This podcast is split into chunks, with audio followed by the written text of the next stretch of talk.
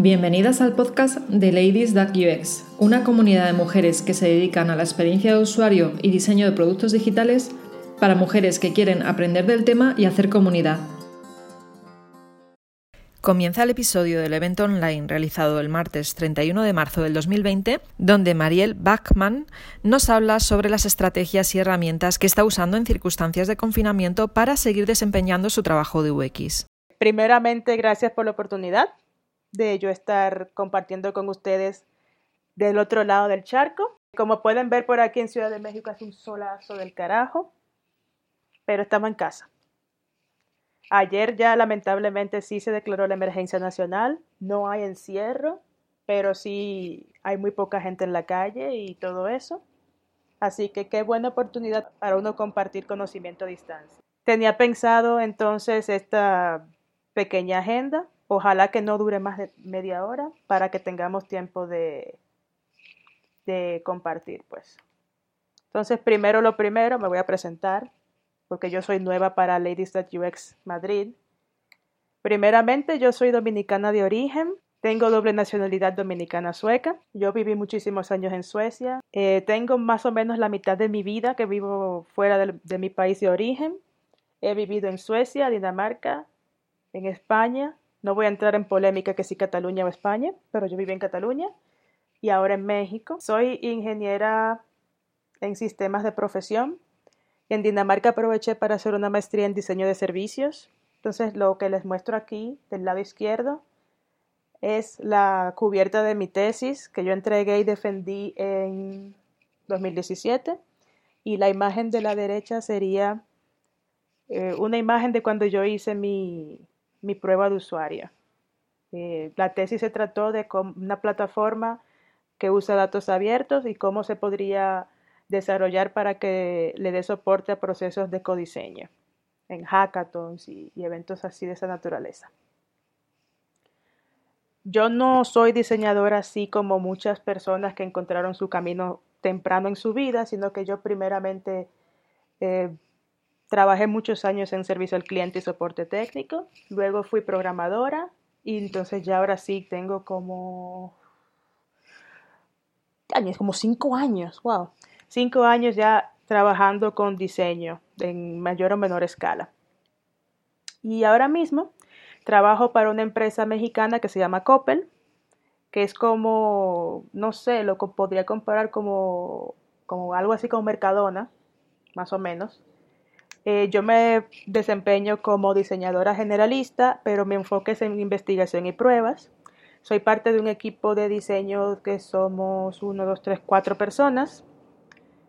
Y bueno, el grupo Coppel tiene también un banco y una administradora de fondos de retiro, que aquí se llama FORE.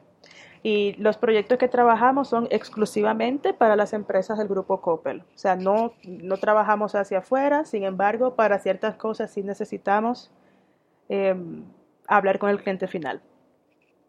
Y bueno, porque no solo de trabajo vive el hombre, algunas cosas de mi persona, yo soy amante de los gatos, las guayabas, bailar, improvisación teatral y fotografía, entre otras cositas. Entonces ya sí, a lo que vinimos. En, estos yo tengo más o menos desde el 15 de marzo aproximadamente que no voy a la oficina. Hemos estado haciendo investigación remota y seguimos el protocolo convencional que como si fuera una investigación presencial, o sea, tenemos nuestros formularios de consentimiento, con los usuarios de prueba tratamos de, de tener una camaradería como para que pierdan los nervios y en ese inter se crea un espacio seguro y ahí se les informa a, a las personas que no los estamos eh, calificando a ellos, sino más bien queremos su opinión para calificar nuestro producto, para mejorarlo. O sea, no hay respuestas que sean equivocadas. Nos aseguramos que el tech setup, o sea, los dispositivos y las pruebas remotas, todo funcione como deba funcionar. Por consiguiente, también los incentivos, eh, se les da, eh, presencialmente nosotros regalábamos chocolate o algo así, pues ya remotamente, si se puede, si hay presupuesto, entonces compramos tarjetas de regalo en alguna tienda local de aquí de México para que las usen. Eh, ah, sí, se me olvidó comentar que Coppel, nuestro equipo está dividido entre la Ciudad de México y la ciudad de Culiacán, Sinaloa. Entonces sí, eh, de cierta forma tenemos como que un conocimiento de, sobre todo a nivel de entrevista, porque presencialmente no siempre podemos viajar, ni ellos pueden venir, ni nosotros podemos ir, entonces sí ya hacemos lo posible porque al comprar una, una tarjeta de regalo, sea una tienda que existe tanto en Culiacán como en Ciudad de México. Sí, entonces para entrevistas, las herramientas que nosotros usamos son estas. Sería Skype, que es la que yo más uso particularmente, Google Hangouts, Google Meets, estas tres eh, con grabación en QuickTime y últimamente estamos usando Zoom para los dailies. Eh, la diferencia entre Hangouts y Meet es que Meet está incluida en G Suite. Nosotros tenemos nuestro sistema de mail, calendario y todo eso por vía de Google. Entonces tenemos Hangouts, pero eh, para nuestras cuentas personales, perdón, tenemos Meet. Y para las cuentas personales tenemos Hangouts, que a veces según, a veces usamos uno, a veces usamos otro. De Zoom, déjenme ver que no se me olvide nada. De Zoom eh, no la conozco mucho, pero ahora que estamos haciendo los dailies, eh, las eh, reuniones diarias, sí me gusta que tiene la opción de grabar ahí directamente, que no necesitamos una segunda herramienta y también eh, en mi clase de improvisación teatral me di cuenta que tiene un pizarrón. Entonces, sí es posible hacer una sesión rápida de sketch. Eh, aquí en esta foto, esto de cuando yo estaba haciendo mi tesis, eh, yo tenía el Skype y estaba grabando el audio con el celular que tengo al lado, porque esto era una sesión de prueba, no necesitaba el video de ella. Y necesitaba la computadora para hacer algo, por eso tenía la entrevista en el, iPad. Y aquí, aquí, eh, esto fue una clase de improvisación teatral que hicimos en línea. Aquí fue que yo me di cuenta de lo, chévere que sería hacer una sesión de sketch con el pizarrón. Eh, nosotros creamos la mascota del, del, curso que se llama Mantesolapona. Entonces, para las pruebas de usabilidad, estamos probando esta, este plugin de Figma que se llama Preely, que es un plugin, lo hicieron en Dinamarca, está disponible en preely.com. Es para crear prototipos en base a tareas.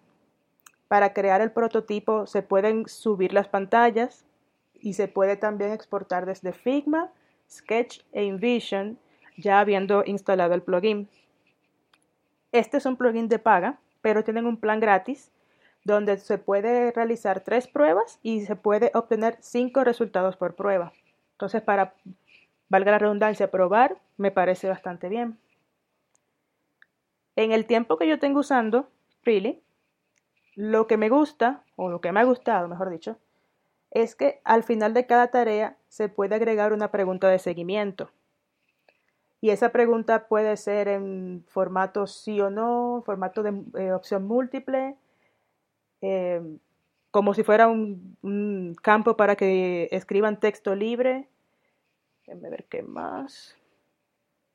Mm, clasificación así como de 0 al 10 y sí, y clasificación de 0 al 10. Em, lo cual me parece bien, sobre todo en pruebas que no son moderadas, que yo le mando el, vínculo a, una persona y esa persona la hace en su propio tiempo, para que me provea información extra que yo no había considerado o alguna cosa que desee mejorar, pues ya tienen una forma de, hacerlo.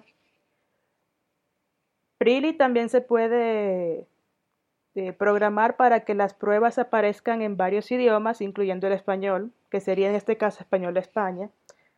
Eh, yo tengo un pequeño demo que les voy a mostrar en, un momentico. Entonces imagínense español latino con español de España mezclado. Pero bueno. Y el dashboard tiene la información que debe tener, ni más ni menos. O sea, y, como que directo también.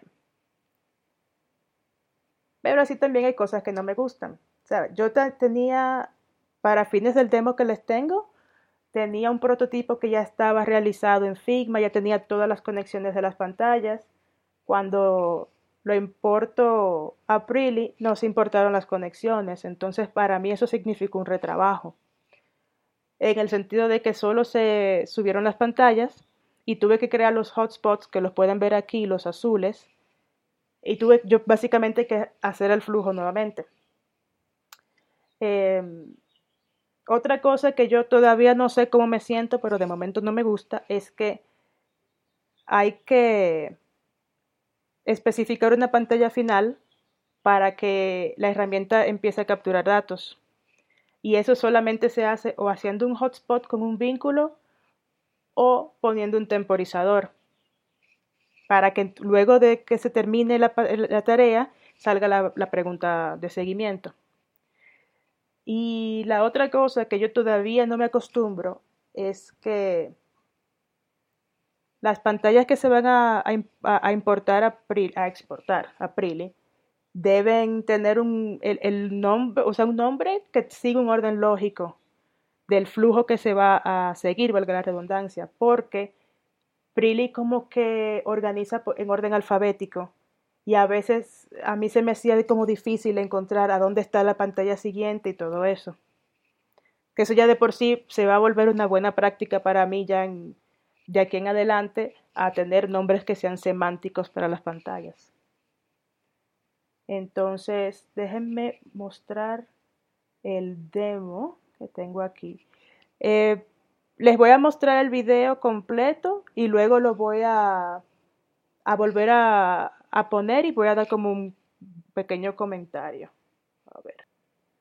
Perfecto, entonces vamos a empezar desde el principio. Lo primero que debo, eh, en cuanto al contexto de esta prueba, es, yo trabajaba en Dinamarca para una ONG eh, danesa que se llama Gramex, cuyo propósito era colectar regalías a músicos daneses cuando la música que ellos componían o cantaban o creaban se tocaba en, en, espacios públicos, en la radio y todo eso. Y el último proyecto que yo hice para ellos fue hacer un rediseño total de la herramienta, de la página de internet, perdón, tanto del front como del back, de forma tal que se pudiera conectar a otros sistemas ya eh, a posteriori, como el sistema de login, donde los miembros de la ONG, los artistas podrían ver eh, detalles de sus informaciones, los pagos que se les han hecho y todo eso. Entonces, em, vamos a ver, abriendo ya el test, como comentaba, hay que poner tareas, al menos una, para que la herramienta pueda empezar a, colectar datos. Entonces, eh, una de las, de las em, razones por las cuales los artistas contactaban a Gramex en, en su, eh, con mayor frecuencia era para buscar información sobre este código, que es un código que se necesita para registrar canciones y así para poder colectar eh, los pagos. Entonces, pues no era más, o sea, eso tenía que, esa información tenía que estar bien, bien clara y bien fácil de buscar. Entonces, para fines de este demo, pues la primera tarea sería buscar información sobre ese código. Hasta que el usuario no diga que eh, no marque que entiende la tarea, eh, no se puede comenzar. Entonces, si está la opción de volver a ver el enunciado. Aquí está la, pantalla eh, principal de la página que está en danés. Es un idioma muy difícil. Entonces, para encontrar la información sobre ese código se puede entrar de varias maneras, pero esta fue como que la más fácil de prototipar. Entonces, así se ve la tarea. Ese es el flujo. Este, dar opinión, eso fue cuando el temporizador, que yo le puse cuatro segundos, cuando ya eso, esos cuatro segundos ya pasan, entonces sale eso para que acepte y de eh, responde a la pregunta de seguimiento, que en mi caso fue un cuadro para que escriban texto así como libremente. Y hasta que no escriban texto, la tarea no se, no se termina. Y terminándose la primera tarea, pues viene la segunda. Básicamente de eso se trata el... ¿A dónde fue que lo puse? ¿Dónde lo puse? ¿Dónde lo puse? De eso se trata la parte de la tarea y de las pruebas. Entonces, eh, decía anteriormente que el dashboard de Prili tiene la información que, tiene que tener, no tiene ni más ni menos. Entonces se los voy a mostrar en otro video junto con las analíticas que saqué de, de, de esa prueba de demo. Entonces lo voy, a, lo voy a hacer con la misma dinámica que primero que se ve el video completo y luego ya lo vuelvo a reproducir con comentarios. Vale, estaba leyendo en el chat y me dice Susana que no se oye. Los videos no tienen sonido, por si acaso. Pero no sé si, si se refería al video o si yo no me oigo. O sea, ¿me oyen bien? Ah, perfecto. Entonces era, era del video. Entonces, em, vuelvo y a, mostrar el video. Según vayan cayendo las respuestas, entonces se va a recibir una notificación como esta que acabas de recibir una respuesta al, nombre de la prueba y cuando se le da al botón, entonces ya te lleva directamente al resumen. Aquí tenemos una respuesta con 100% de, con la distribución de género, si es absolutamente necesario, la edad y el dispositivo. Muestra también de qué se trata el, la prueba y las, tareas. Aquí te dice el eh, tiempo promedio que cada persona, ¿no? El tiempo promedio para resolver la tarea. Total de respuestas, cuándo fue la, la primera y cuándo fue la última. De este lado, del lado derecho, entonces están como todas las opciones que se pueden ver eh, en cuanto a las analíticas, para mí, para el equipo, como que de las más importantes es la del mapa de calor, porque así nos, como que nos damos cuenta que si yo quiero que hagan clic ahí, pues lo pongo así como que bien posicionado. Y también para ver en qué otras áreas las personas han hecho, eh, han hecho contacto visual. Como yo sé cómo se saca la información, pues yo me fui directo a, a donde se va. Aquí se pueden ver las siguientes pantallas eh, y el tiempo como promedio que yo duré eh, navegando. Y luego, en cuanto a las acciones, déjame devolver esto un poco.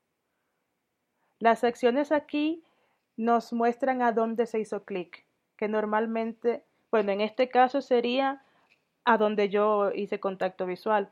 Y estos rectángulos azules son los, eh, los enlaces a donde se podría hacer clic eventualmente. Porque el prototipo, o sea, yo prototipé todo. Porque la segunda tarea decía explorar. Y aquí hay mucha información que yo, la verdad, todavía estamos analizando y así como con el equipo, no sabemos todavía cómo interpretar esto por lo que no puedo arrojar mucho conocimiento al respecto.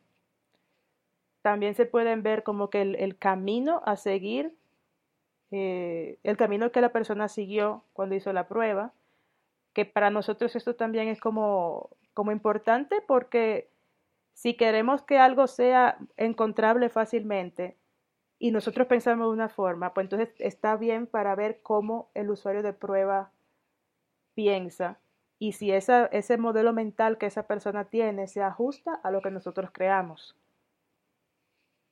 No puedo mostrar ningún ejemplo de Coppel por cuestiones de confidencialidad, pero bueno. En agenda, nosotros queremos probar Maze y queremos probar Try My UI. De Maze me han hablado cosas muy buenas. Nosotros vemos que tienen un plan gratis. Y este mismo ejercicio que nosotros estamos haciendo lo vamos a hacer con Maze para comparar las, eh, primero, qué tan fácil es, qué tan fácil es de, usar, qué tan fácil es de aprender porque para mí personalmente Prilly tuvo una curva de aprendizaje un poquito alta, hasta que yo me di cuenta que no se importaban las conexiones de las pantallas. Entonces ya ahí sí me entendí y se me fue más eh, llevadero. Y también qué tanta información nos arrojan las analíticas. Y de Try My UI, eh, ahí no, no hemos ni siquiera entrado a la página, pero igual lo tenemos en agenda para el mes de abril, que comienza mañana. Ah, Entonces, em, la otra parte de, la plática es porque no solamente es trabajar, sino que también organizarse para trabajar. Eh, la rutina que yo tenía se me cambió dramáticamente, igual que ustedes. Entonces, no es lo mismo tú ir a una oficina a trabajar que trabajar desde tu casa. Y para mí eso ha, resultado en, un reajuste muy drástico, pero tengo unos tips que yo sigo que hacen que mi día laboral sea como llevadero. Em, lo primero es que eso fue lo más difícil para mí fue restablecer una rutina. Porque yo me levantaba, pongan ustedes que faltando 15 para la hora que tengo que entrar, y, entraba y hacía mi, reunión diaria y después mm, trabajaba como así como, como me lo sentía. Entonces, a partir de la semana pasada, empecé a levantarme a la misma hora todos los días y como que tengo mi ritual antes de empezar a trabajar. Eh, aparte de eso, pues yo tengo que tener un espacio de trabajo fijo, que yo diga ya, cuando me siente ahí, voy a trabajar. Eh, yo vivo compartido con tres chicos y chicas, entonces cuando yo voy a empezar mi día laboral, les, les aviso, ah, miren, voy a estar trabajando de tal hora a tal hora, para que no me interrumpan a menos que sea estrictamente necesario. Y también me gusta tener a la mano todo lo que yo voy a necesitar para no tener que estarme parando innecesariamente de mi espacio. Y por, también necesito pues manejar mi tiempo, porque ya estando en la oficina, eh, yo sabía que entre tal hora y tal hora yo tenía que hacer una cosa, pero aquí como es en la casa y nadie me está mirando, nadie me está eh, como que contabilizando los tiempos, pues entonces tenía yo que, ser responsable de, eso. Tengo mi, set de música, a veces eh, me pongo a oír un programa de humor dominicano que suben a YouTube. Inmediatamente termina el programa, lo suben. Y lo que me ha eh, funcionado muchísimo es tener las pausas activas, que yo voy a explicar de qué se trata eso. En mi casa yo tengo dos espacios de trabajo. Tengo mi habitación, que es donde yo estoy ahora, y tengo eh, en la sala cuando los muchachos no están trabajando. Entonces, en la sala se ve así mi espacio, tengo mi Mac, mi mouse, el adaptador del mouse y el, los audífonos para cuando yo me pongo a oír música para no molestarlos a ellos. Para manejar el tiempo, esta técnica es lo que me ha servido, que yo ya a partir de ahora no la voy a dejar de usar, que es la técnica del tomate o del pomodoro. Entonces, por cada bloque de 25 minutos que yo trabaje intensivamente, yo descanso 5 y repito por una hora más o menos y luego me permito tener una pausa más larga. Esto sinceramente a mí me ha resuelto muchísimo porque eh, ya yo trabajo más enfocado, ya yo sé que si pierdo el enfoque simplemente me acuerdo de que, bueno, pero voy a trabajar por tanto tiempo y después entonces ya sí cambio de actividad para que el cerebro descanse ha incrementado mi productividad porque entonces yo sé ya que me voy a sentar por 25 minutos y luego esos 5 minutos hago otra cosa y esa otra cosa la disfruto más y cuando vuelvo al trabajo ya vuelvo como con la mente un poquito más descansada, si se quiere, menos aburrida y el tedio ha desaparecido, sinceramente. Entonces, cuando se trata de pausas activas, yo uso esta app porque esta es la, zona abdominal es la zona que yo quiero mejorar. Eh, pero hay muchísimas otras apps de ejercicios y eh, de hecho ahora hay mucha gente haciendo live por Facebook o por Instagram con ejercicios físicos que se pueden hacer en la casa. Eh, esta me gusta porque tiene unos programas que son de corta duración, como por ejemplo este, que son cuatro ejercicios para mejorar la zona abdominal y solamente dura 8 minutos, que eso ya sería para la pausa un poquito más larga. O a veces yo la comienzo pero no la termino hasta que tenga la siguiente pausa y así por el estilo. Me gusta que eh, cada ejercicio tiene como una demostración en forma de animación y también en forma de, de un video de YouTube en caso de que yo no entienda de qué se trata con la animación. Y son cosas de 30 segundos, pero a mí particularmente me ponen a sudar mucho. Y una pausa que yo no sé si, si es... Ah, perfecto, sí. A mí, a mí me gusta más tener eh, la app Gemma porque yo siempre ando con el celular, yo no siempre quiero estar mirando un video de YouTube, eh, se me hace más fácil controlar esto, eh, que está en la mano, que yo le doy para atrás, le doy para adelante. YouTube también tiene esto de los anuncios en el medio de, un, ejercicio. O sea, YouTube para el celular a mí no me ha sido muy allá que digamos. Pues sí. Entonces, yo descubrí la meditación un día que estaba, sinceramente, lo digo, hastiada. Me recomendaron esta app que se llama Headspace. Yo no recuerdo si se puede poner en otro idioma, yo por defecto las instalo en inglés. Eh, pero me ha enseñado a respirar. O sea, yo de verdad que no tomaba en cuenta que respirar era un, un algo que te puede quitar un poco la ansiedad y que te puede devolver a, a tu centro, si se quiere. Yo estoy usando la versión de prueba. No, mentira, la gratis. Que tiene contenido limitado, pero de momento a mí eso me ayuda. Y aquí al final, en esta, la, la gráfica de la derecha, que hay una, esto que se llama Weathering the Storm. Lo hicieron ellos específicamente para la ansiedad que se vive en tiempos de pandemia.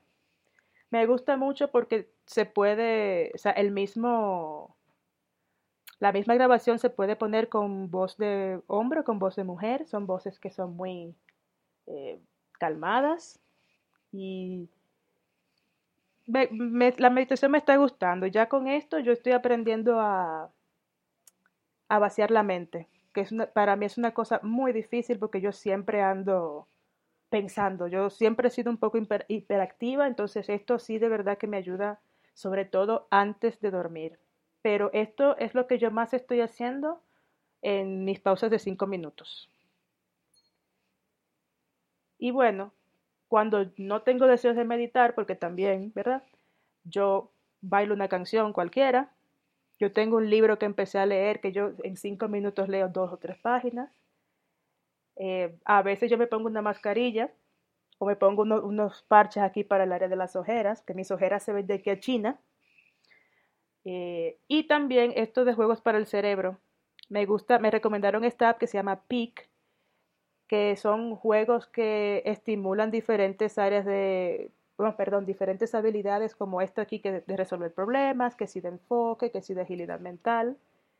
Y está bien chévere porque son juegos que no duran más de dos minutos y que en particular hay, hay algunos de esos que no se me dan, pero que con el tiempo yo como que noto un progreso pequeño. Y para mí cuando yo me pongo a hacer una actividad sí me interesa que haya un progreso y que yo lo vea y que lo sienta. Porque si no, entonces yo me, pongo así como que me, se me quita la motivación. Ay, sin querer le di. Bueno, ya, ya estamos casi acabando. Voy a mirar el chat aquí. Ay, mi hija, cantar nada más en la ducha, mi amor, Daniela. Cantar solo en la ducha. Que si no, mira, aquí, aquí, hasta el gato del vecino va a venir a decirme, mi amor, por Dios.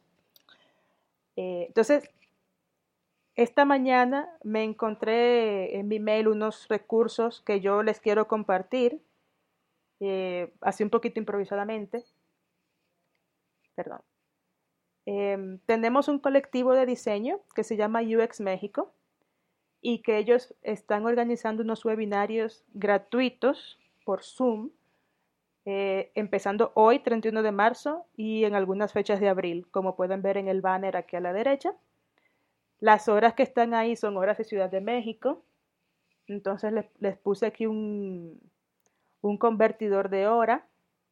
Eh, ven que son diferentes tipos de, de charlas y eh, estas personas, yo particularmente solo conozco dos, que son Abraham Tonix y Mauricio Angulo. Son personas que aquí en este país tienen una muy buena reputación. Y de hecho Mauricio trabaja para nosotros en, en Coppel, no, no trabaja para nosotros, trabaja con nosotros. Estoy también cambiando mi vocabulario. Eh, allá en Culiacán y por el simple hecho de que Mauricio trabaje con nosotros, ya hay mucha gente que quiere entrar a, a Coppel en Culiacán. Eh, y les dejo entonces aquí la dirección de, de la página de Facebook y del perfil de Twitter de UX México. Si pueden eh, entrar a algunos de estos webinarios, sería chulísimo. Yo he ido a, a las reuniones mensuales que ellos tienen y de verdad que vale mucho la pena. Eso es lo que yo veo que las 6 de la tarde de aquí, 6 más 8, 14, serían las 2 de la mañana de allá, de, Europa. Pero igual, dejé, es verdad, sí, Emanuela. Eh, igual les dejo la información por si acaso tienen algún insomnio, no sé, y pueden entrar al webinario.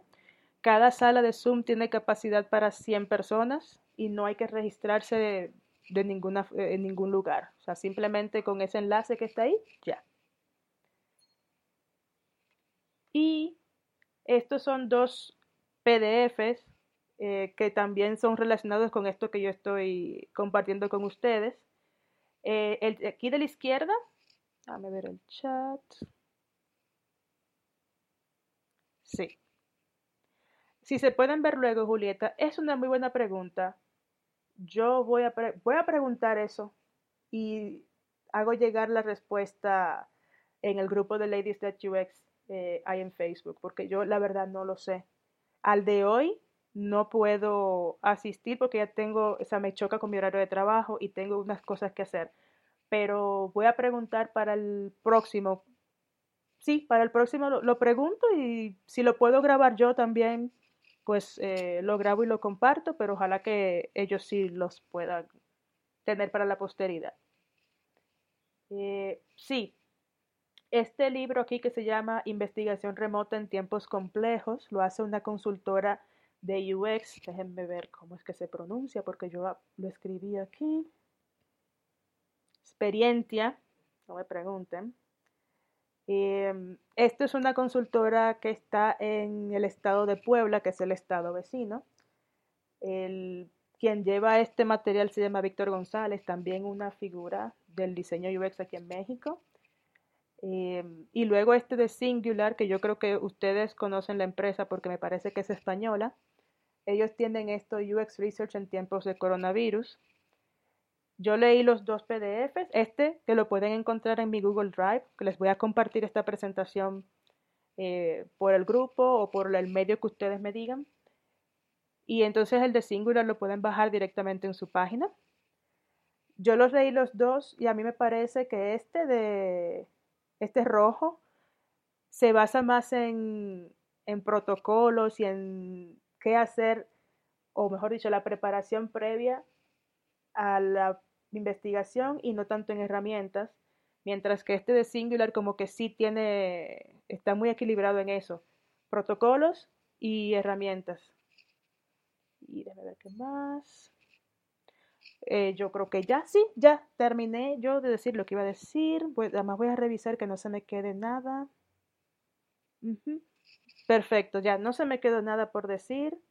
Entonces ya ahora sí estoy lista para responder preguntas o escuchar comentarios, bromas, canciones que quieran cantar. Sí, cedo la palabra. Eh, a ver, Diana, ay, a ti por, por eh, darme de tu tiempo. ¿Se dice Rachel o Rachel? Eh, perdón si, mencioné tu nombre, si dije tu nombre mal, pero se te agradece el, el, el cumplido y a ti también, Miriam. Ojalá que algo de esto que yo les compartí les sea de utilidad. O sea, yo ya con... Ah, Rachel, ok. Ya con eso yo me doy por bien servida. Miriam me dice que si quería, que ella quiere saber si hay algún tip o herramienta para focus groups o entrevistas. Pues mira, yo no he hecho un focus group en línea. Yo creo que sería como un poco difícil de moderar por el simple hecho de que no estamos presentes en la misma sala, el, el mismo espacio físico.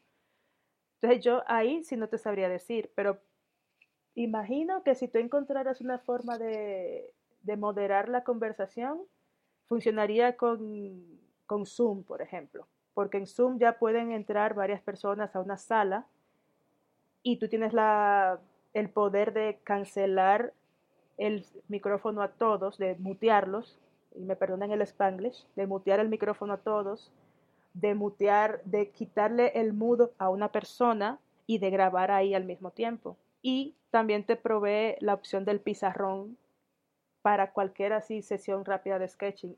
Espontáneamente te diría eso. Y para entrevistas de uno en uno, yo he usado Skype eh, y Google Hangouts y Meets con el QuickTime grabando y el Zoom también de uno en uno. Ah, mira, dice Carmen que con User Zoom va bien el Focus Group. Qué bueno, yo no, no conozco esa herramienta, la voy a anotar para probarla porque así como ustedes aprenden de mí, yo aprendo de ustedes. Ángela me dice que como yo supe que quería dedicarme al UX. Eso, mira, ese tema para otra charla, pero te puedo contar así como que grosso modo. Yo empecé trabajando en servicio al cliente y hubo un momento en que yo me frustré porque, porque había cosas que yo quería hacer por el cliente, pero que no podía por normativa de la empresa. Y yo un día frustrada le hablé a mi jefe y le dije, pero es que estos procesos me van a perdonar la grosería, me castran.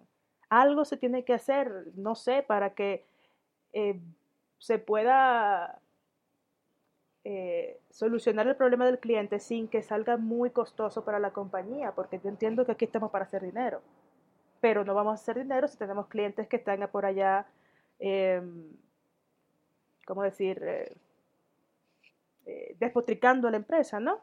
Entonces ahí fue que empezó como que se sembró la semillita de cómo yo mejoro un proceso.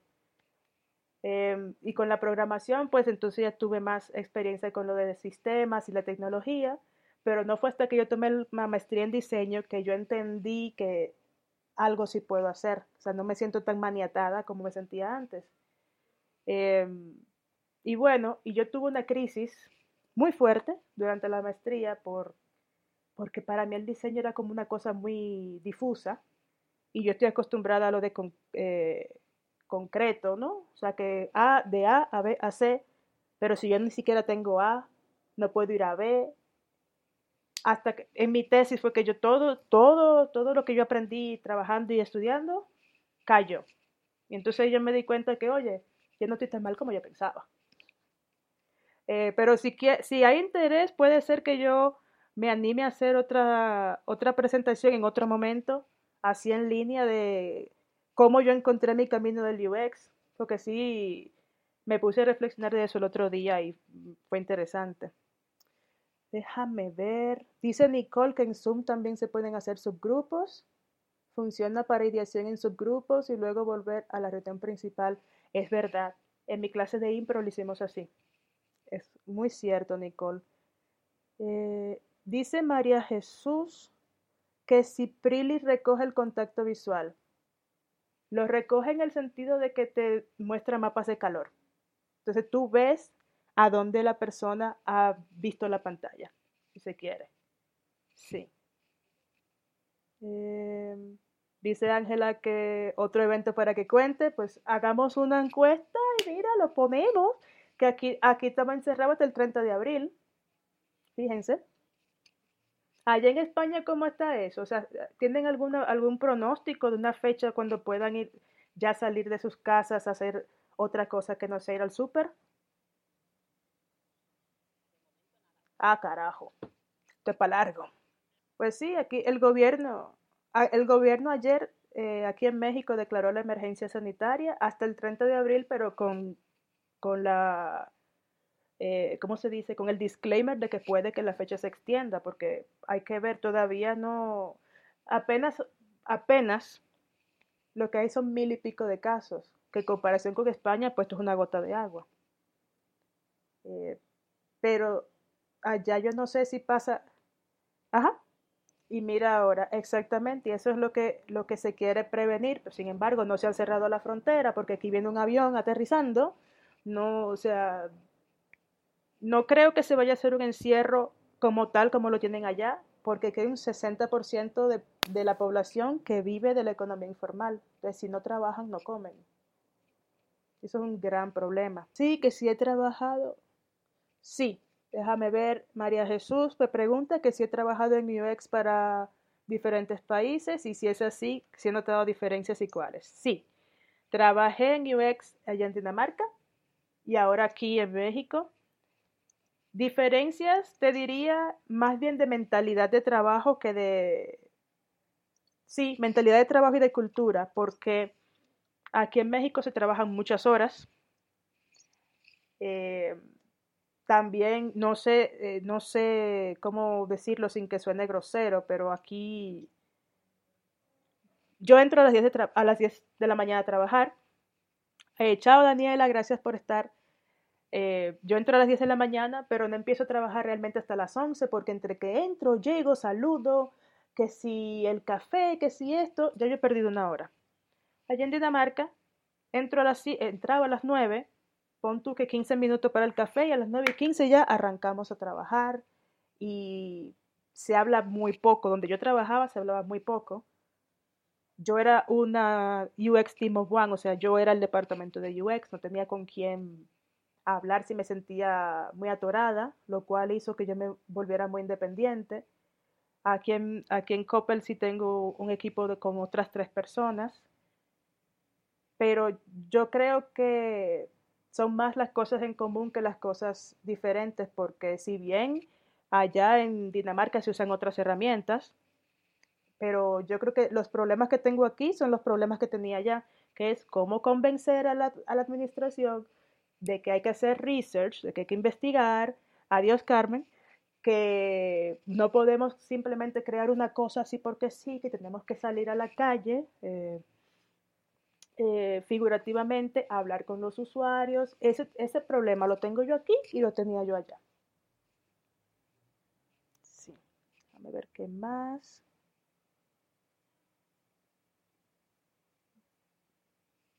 Dice May que no seamos inconscientes y que hagamos bien desde el principio. El presidente que tenemos aquí cree en abrazos y no balazos. Entonces, eh, bueno. A ver, ¿tienen alguna otra pregunta o algún comentario? Se me olvidó decir que esta es la primera vez que yo hago una presentación que no es universitaria.